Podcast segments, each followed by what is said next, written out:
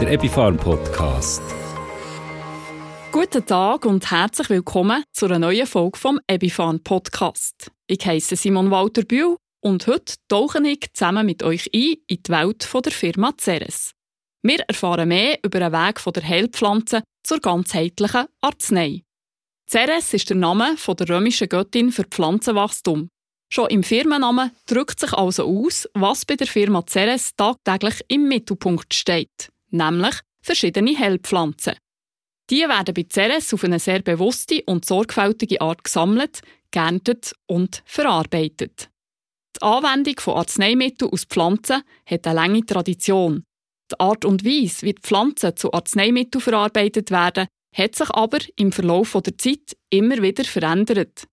Heutige Herstellungsverfahren konzentrieren sich in der Regel auf die chemisch nachweisbaren pflanzlichen Wirkstoffe.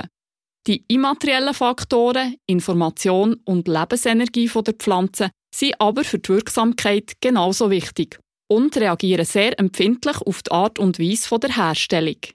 Das hat der Chemiker und Arzneimittelforscher Dr. Roger Kalbermatten schon sehr früh entdeckt und diese Erkenntnis hätte auch dazu geführt, dass er 1991 zusammen mit seiner Frau Hildegard Kalbermatten die Firma Ceres gegründet hat.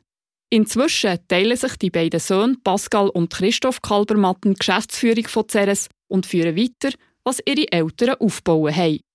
Einer von diesen beiden, nämlich der Christoph Kalbermatten, habe ich heute bei mir zu Gast und er wird uns gerade noch viel mehr über die Firma Ceres und ihre Philosophie erzählen Lieber Christoph Kalbermatten, herzlich willkommen. Schön, dass du heute bei uns zu Gast bist. Ja, liebe Simon, vielen Dank für die Einladung. Ich freue mich sehr auf die Fragen und über die Einladung und bin gespannt, wo uns das Ganze anführt. Christoph, gehen wir doch gerade zuerst noch mal ein bisschen zu den Anfängen zurück von Ceres. Wenn und wie hat dein Vater herausgefunden, dass die Art der Verarbeitung der Heilpflanzen einen wesentlichen Einfluss darauf hat, wie das Arzneimittel nachher wirkt? Ja, das war in den 80er Jahren, wo er im Rahmen von seiner damaligen Tätigkeiten, unter anderem als Leiter Forschung und Entwicklung, als ähm, externer Berater für Zulassungen und verschiedene Tätigkeiten bei verschiedenen Unternehmen, hat er Entdeckungen gemacht. Er ist als promovierter Chemiker eigentlich anfänglich davon ausgegangen, dass der wirksamkeitsbestimmende Teil von einem Arzneimittel der Wirkstoff ist. So heißt es ja schon. Und das suggeriert eigentlich das Wort. Er hat dann aber feststellen müssen, dass es auf dem Markt extrem große Unterschiede in der Wirkstoffdosierung gibt. Es gibt homöopathisch potenzierte Substanzen, wo eigentlich kein Wirkstoff mehr drin ist, nur noch Wirkstoffinformation. Dann gibt's tief dosierte Arzneimittel wie Tinkturen, Urtinkturen. Dann hat es damals in den 80er Jahren angefangen, die ersten hochdosierten Arzneimittel zu geben wie Tabletten, Drages und so weiter. Er hat unter anderem eines von den ersten hochdosierten Arzneimitteln entwickelt. Ähm, er hat das gemacht, weil er hat gesehen, dass jedes Jahr gibt es ja unterschiedliche Zusammensetzungen aufgrund von unterschiedlichen Witterungsverhältnissen. Also wenn man das Jahr ein Johanniskrutextrakt macht und das nächste Jahr nochmal ein Johanniskrutextrakt von der gleichen Pflanze, vom gleichen Feld, dann sind die anders zusammengesetzt, weil einfach die Witterung anders war. Und er hat dann gesagt, das kann ja nicht sein. Das muss man standardisieren. Und er hat dann wahrscheinlich mutmaßlich den ersten standardisierten Extrakt hergestellt von der Schweiz. Und hat dann im Zusammenhang mit der ganzen Forschung gemerkt, dass der Wirkstoff eben nicht das einzige ist. Weil das, wenn man nämlich einen Wirkstoff immer höher konzentriert, einen Extrakt eindickt und der dann zu einer Tablette presst, dann verliert er eine gewisse Art von der Wirksamkeit. Also je höher konzentriert, desto weniger wirksam wird es komischerweise. Und er hat dann eigentlich mit einer kleinen Studie an wenigen Probanden, mit damaligen Standards, hat er zeigen können, dass wenn man einen Goldrute-Extrakt nimmt, also eine Goldrute-Urtinktur, und wenn man die zehnmal konzentriert, dann wirkt sie weniger stark als die nicht konzentrierte Urtinktur. Und das ist eigentlich dann der Anfang von seiner Erkenntnis. Er hat gesagt, das kann ja gar nicht sein, wir haben zehnmal mehr Stoff drin. Also drei Milliliter konzentrierte, zehnmal konzentrierte Urtinktur wirkt weniger stark als drei Milliliter von unkonzentrierter Urtinktur. Und dann hat er gemerkt, dass es eben noch ganz viele andere Aspekte gibt von einem pflanzlichen Arzneimittel als eben nur Dosierung. Weil durch die Verarbeitung wird die Qualität vom Arzneimittel beeinflusst. Wie alt bist du denn gewesen, wo dein Vater zu diesen Erkenntnissen kam? Und wie habt ihr das als Kind miterlebt? Ja, also die Erkenntnisse, die sind so in meiner Jugendzeit passiert, in den ersten zehn Jahren von meinem Leben. Ich bin ja 80 geboren und mein Vater hat in den 80er Jahren die Forschung gemacht und wir haben das erlebt. Unser Vater ist eigentlich immer am Experimentieren gewesen. Er hat immer äh, verschiedene Prototypen von der Ceresmühle gebaut.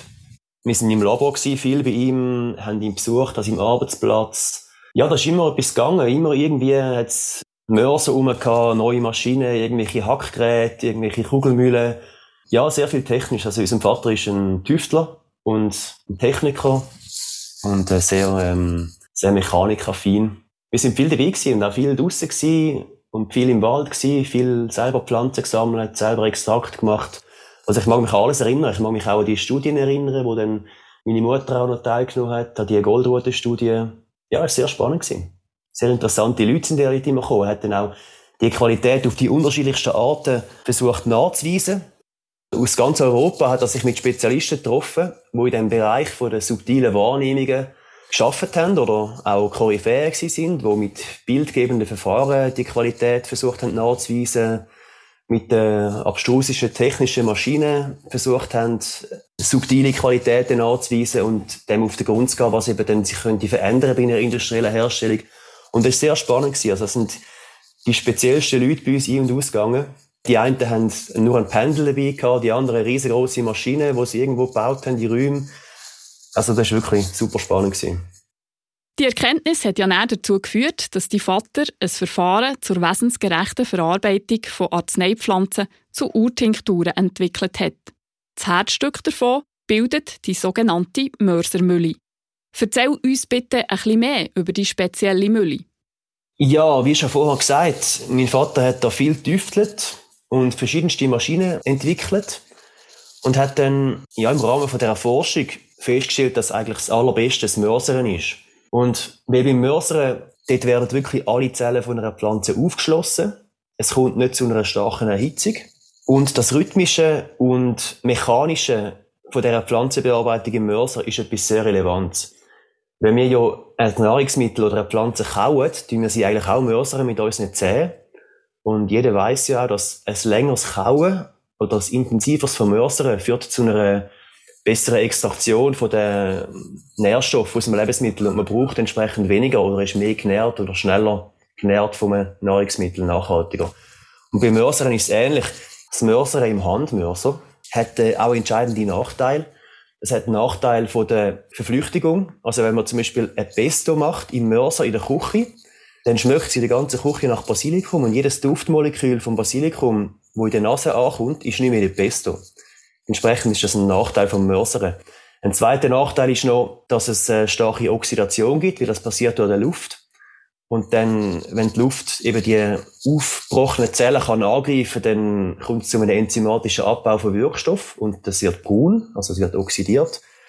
Und ein weiterer Nachteil ist noch die Skalierbarkeit, weil ein Küche oder ein Handmörser, ein Offizienmörser ist relativ klein und ist beschränkt in der Größe. Und entsprechend ist es industriell nicht machbar, um da Pflanzen zu vermörsern, um aus denen Urtinkturen herstellen. Und darum hat er eine Mörsermühle entwickelt, wo im Prinzip in einem geschlossenen Gefäß kann mit Alkohol drin, also Alkohol dient als Extraktionsmittel, aber auch als Oxidationsschutz. Und geschlossen ist das Gefäß, damit eben nichts kann dazukommen, nichts kann weggehen. Und der Mörserprozess, der findet eben dann in dem geschlossenen Gefäß von dieser Mörsermühle statt und ist optimal, weil jede Pflanze wird aufgequetscht, alle Wirkstoffe werden freigesetzt, der Alkohol kann jedes Zellkompartiment von diesen Pflanzen eindringen, Wirkstoffe extrahieren, es gibt keine Erhitzung, es gibt keine Verflüchtigung, es gibt keine Oxidation. Und das Ganze ist ein sehr, sehr schonender und sehr effizienter Prozess zum Pflanzen extrahieren. Es ist aber nicht nur die Mülle, die die Qualität der CRS-Produkte ausmacht, sondern es gehört noch viel mehr dazu. Fangen wir doch gerade mit dem Thema Handarbeit an. Was spielt die für eine Rolle bei der Herstellung von euren Arzneimitteln? Ja, das spielt sehr eine grosse Rolle. Also grundsätzlich mal Handarbeit macht nicht prinzipiell ein Produkt besser oder industrielle Arbeit macht es nicht prinzipiell schlechter.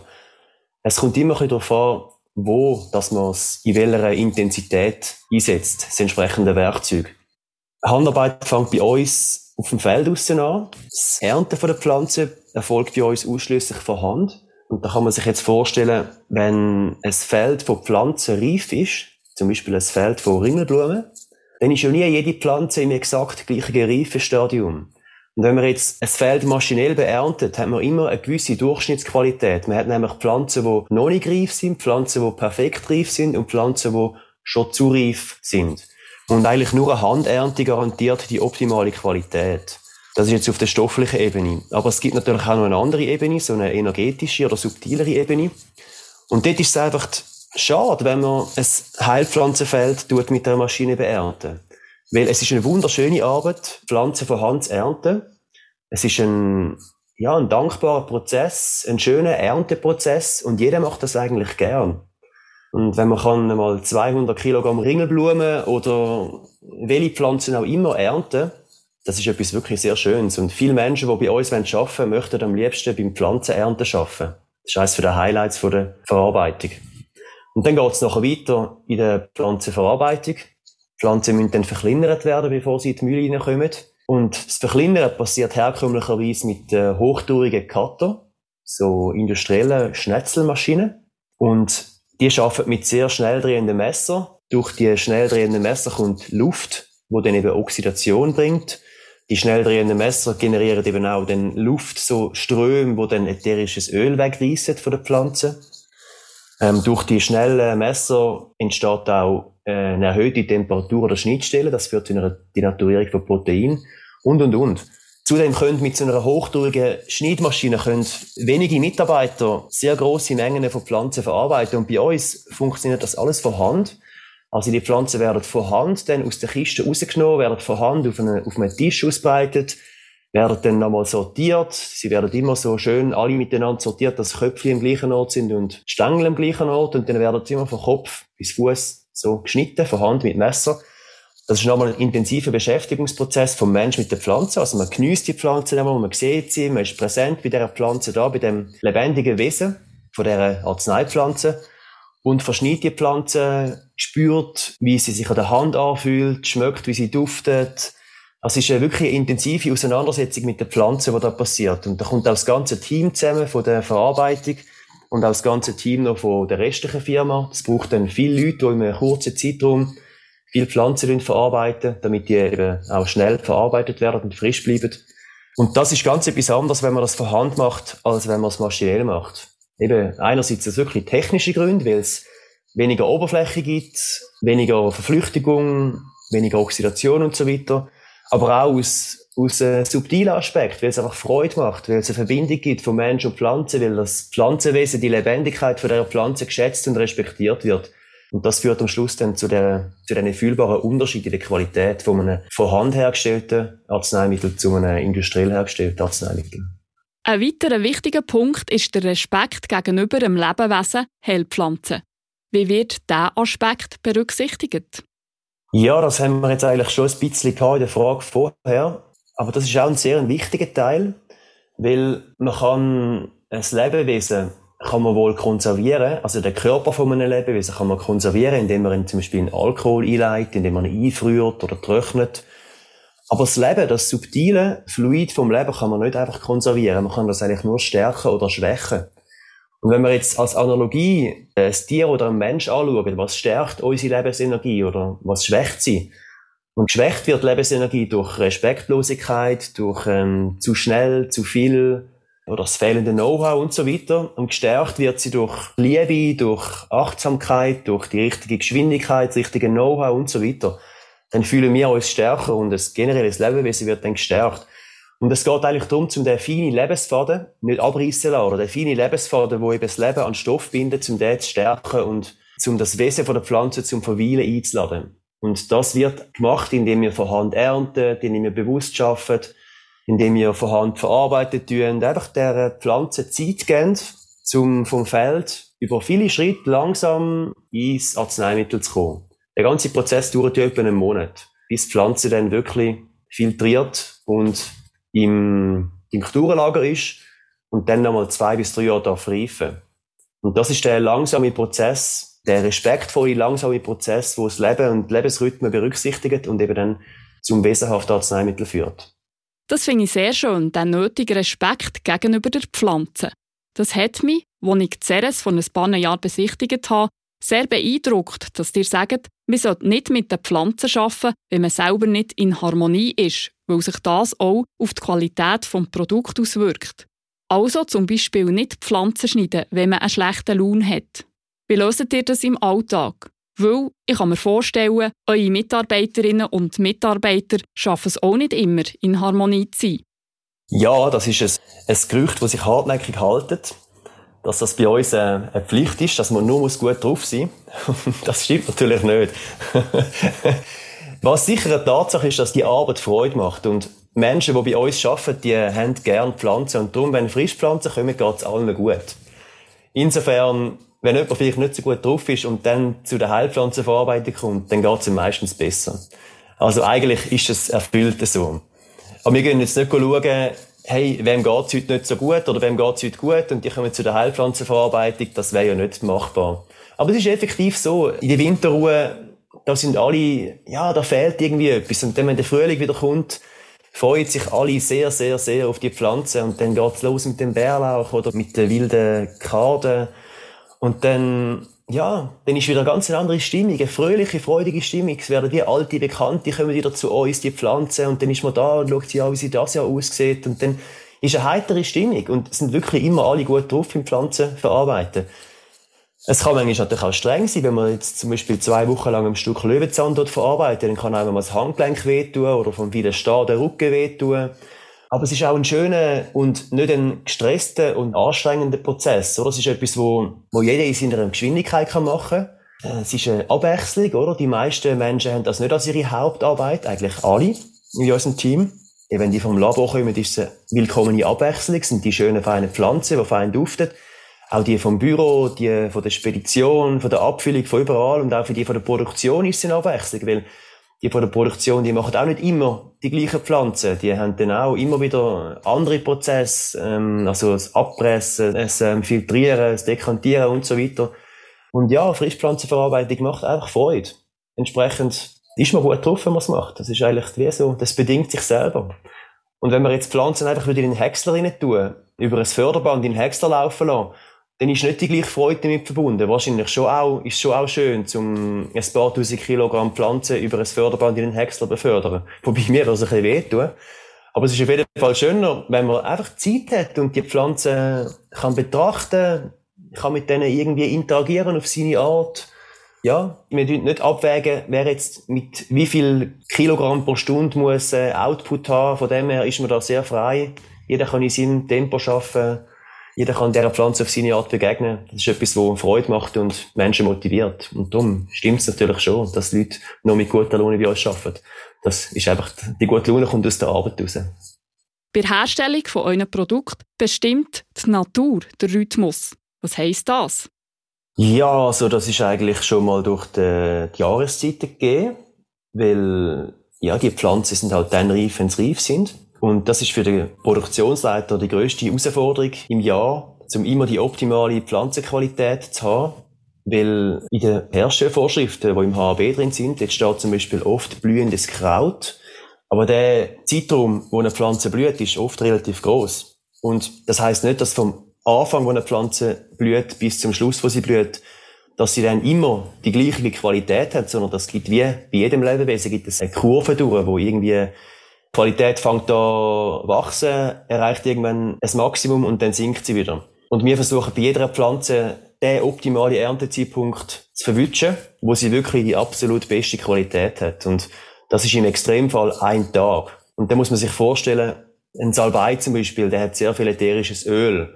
Und das braucht ein paar Sonnentage, bis das ätherische Öl aufgebaut worden ist. Und wenn es dann regnet, dann wird vieles von dem ätherischen Öl, das außen an der Pflanze auf den Blättern drauf ist, wird wieder abgewaschen.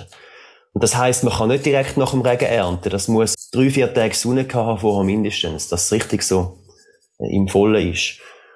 Und ja, dann gibt's natürlich nicht nur so ein Bein, das geerntet werden muss. Dann muss auch noch eine Melisse geerntet werden und äh, Echinacea und, und, und, oder? Und die werden alle im optimalen Zeitpunkt geerntet werden. Und das ist dann so eine der grossen Herausforderungen, wo man dann da zu managen hat. Und der Rhythmus von der Natur, dem eigentlich zu folgen und gleichzeitig auch noch der Rhythmus von uns Menschen dann. Wir haben ja, wir können nicht am Tag einfach 24 Stunden arbeiten, wir haben begrenzte Kapazität. Wir haben auch noch das Wochenende, wir haben Viertag, wir haben Dann vielleicht äh, Krankheitsfälle und so weiter. Und all das gilt es dann miteinander zusammenzubringen und dann ähm, die optimale Qualität fürs Arzneimittel zu bekommen. Ja, und der Rhythmus ist sicher auch etwas äh, Natur, die folgt Rhythmen und die Rhythmen, die sind meistens langsam und die Verarbeitung ist auch etwas Langsames, was Zeit braucht. Das ist sicher auch ein Rhythmus. Man geht nicht irgendwann aufs Feld und dann, wenn es gerade optimal im Produktionsprozess passt, alles abernten und dann möglichst schnell verarbeiten, sondern dass man folgt wirklich den, den natürlichen Rhythmen. Wir tun zum Beispiel auch zum Teil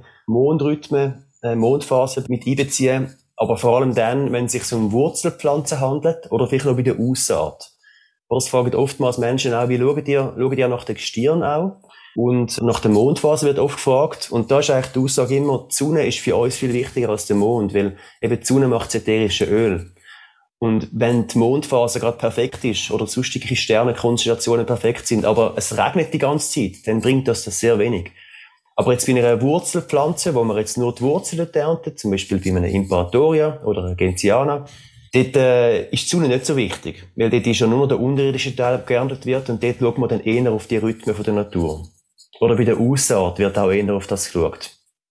CRS-U-Tinkturen sind Arzneimittel, die den drei menschlichen Ebenen Körper, Geist und Seele entsprechen. Erklär uns, warum ist das so? Ja, also grundsätzlich besteht ja jedes Lebewesen aus diesen drei Ebenen. Also jedes Lebewesen hat einen Körper, hat irgendwo hat einen Geist und eine Seele und natürlich jetzt nicht wie beim Mensch gesehen. Eigentlich reden wir immer von diesen drei Wirkprinzipien. Das ist im Prinzip die Analogie zu diesen drei Ebenen. Das Wirkprinzip Stoff, das ist klar mal der Körper von einer Pflanze. Dann das Wirkprinzip Information, das wäre der Geist. Und die Information ist eigentlich die Form von der Arzneipflanze, die Form, ihre äußere Gestalt, ihre Signatur. Dann das dritte Wirkprinzip ist so die Energie oder das Wesen der Pflanze und das entspricht der Emotion. Und das ist eigentlich das Belebte. Das ist ähm, das Bewegende. Das ist im Prinzip das, wo der Geist und Materie verbindet. Und auch das, was bei uns der Seele entspricht. Und das, wo die Gefühle sind. Ja, und selten sind Menschen nur auf einer Ebene krank, oder? Selten sind Menschen nur auf der stofflichen Ebene krank. Meistens ist es eben irgendwo auch noch im ganzen feinstofflichen Bereich, in den Emotionen oder im Geist, etwas, wo irgendwie nicht im Gleichgewicht ist. Es geht eigentlich immer um das Gleichgewicht, das angestrebt wird und wo nie ganz erreicht wird. Und ja, eine Pflanze als eben auch so ein dreigliedriges Wesen kann dann, wenn man die entsprechend schonend verarbeitet, bleibt eben das harmonische Verhältnis für diese drei Ebenen bestehen und kann einem Menschen auch dort den Input geben, was es, was wo er braucht. Ja, Heilpflanzen können eigentlich vor allem Inputs geben im Körper, zum Selbstheilungskräfte aktivieren, oder? Man tut eigentlich selten dann einen Rezeptor blockieren und aufgrund von dem blockierten Rezeptor dann irgendeinen Signalweg abschalten und aufgrund von dem es dann zu einem veränderten Symptom kommt. Oder so wie man in der chemischen Arzneimittel schafft, mit einem Schmerzmittel zum Beispiel. Man tut wohl auch Rezeptoren andocken. Das kann man auch zeigen mit Arzneipflanzen, aber das sind immer die Vielstoffgemische und dann eben noch das Subtile, was eine Pflanze mit sich bringt. Das wirkt auf einer anderen Ebene. Also das wirkt wahrscheinlich auf allen Ebenen kombiniert. Und darum ist es eben auch nachhaltiger und darum wirkt es auch viel auf einer tieferen Dosierungsebene.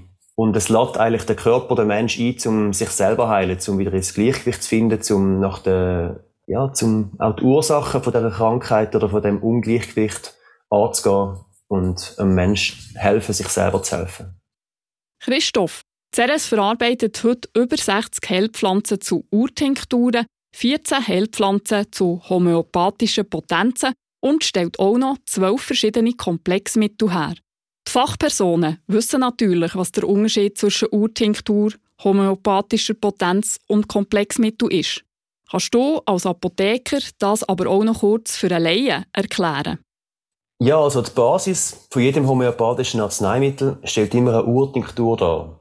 Als erstes nimmt man Pflanzen und tut die nach dem Rezept vom homöopathischen Arzneibuch verarbeiten und dann entsteht eine Urtinktur. Das ist eigentlich die Basis von allem.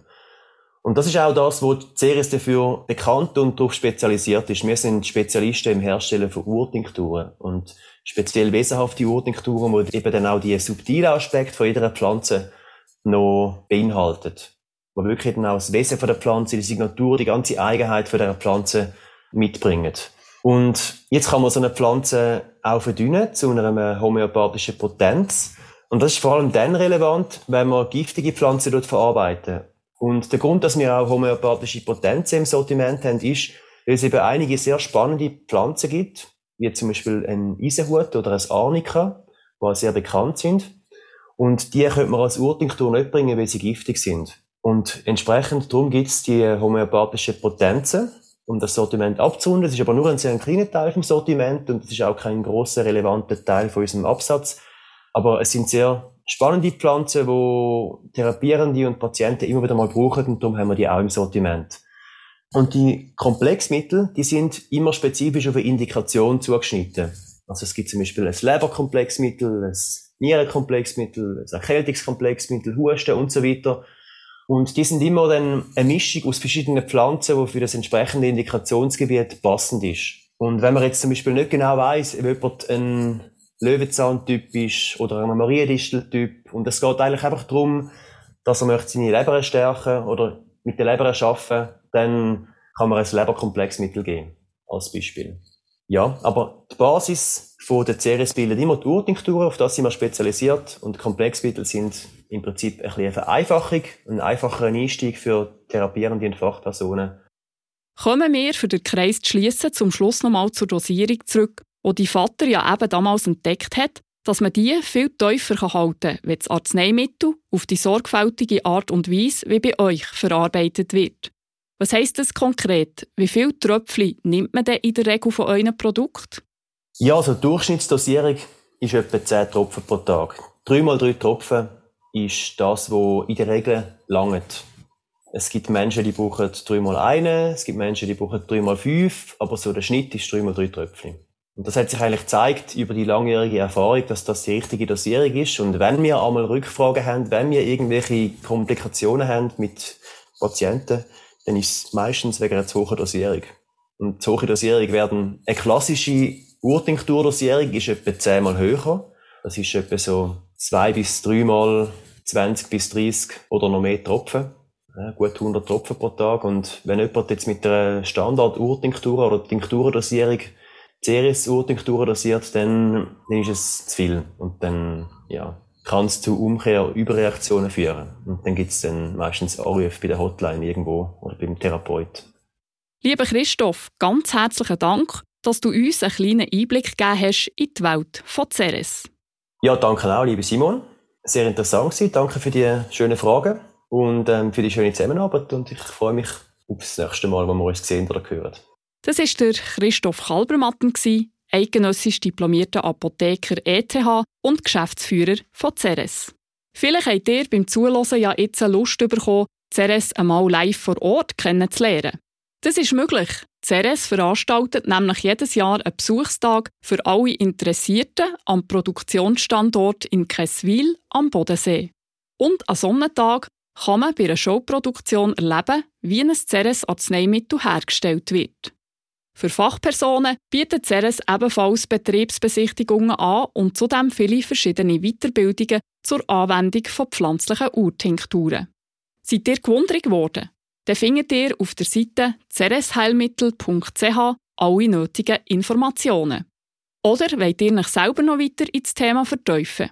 Dann gibt es auch drei Bücher vom Roger und der Hildegard Kalbermatten zum Thema, nämlich Pflanzliche Urtinkturen, Wesen und Anwendung, Wesen und Signatur der Heilpflanzen, die Gestalt als Schlüssel zur Heilkraft der Pflanzen und Psyche des Menschen und Signatur der Heilpflanzen. So, jetzt hoffe ich, die Freude an den Heilpflanzen sei mit dem Podcast auch auf euch übergesprungen. Was ich für mich mitnehme, ist, dass sich eine respektvolle und dankbare Haltung immer auf die Umgebung auswirkt das ist nicht nur bei der Herstellung von Arzneimitteln so. Wie wäre es zum Beispiel einmal auf so eine respektvolle Art zu kochen und dann zu beobachten, ob das Essen vielleicht gerade noch mal besser schmeckt? In dankbarer und respektvoller Haltung sage ich auf Wiederhören. Bis zum nächsten Ebifan Podcast. Eure Begleiterin im Ohr, Simon Walter Bühl. Der Epifarm Podcast.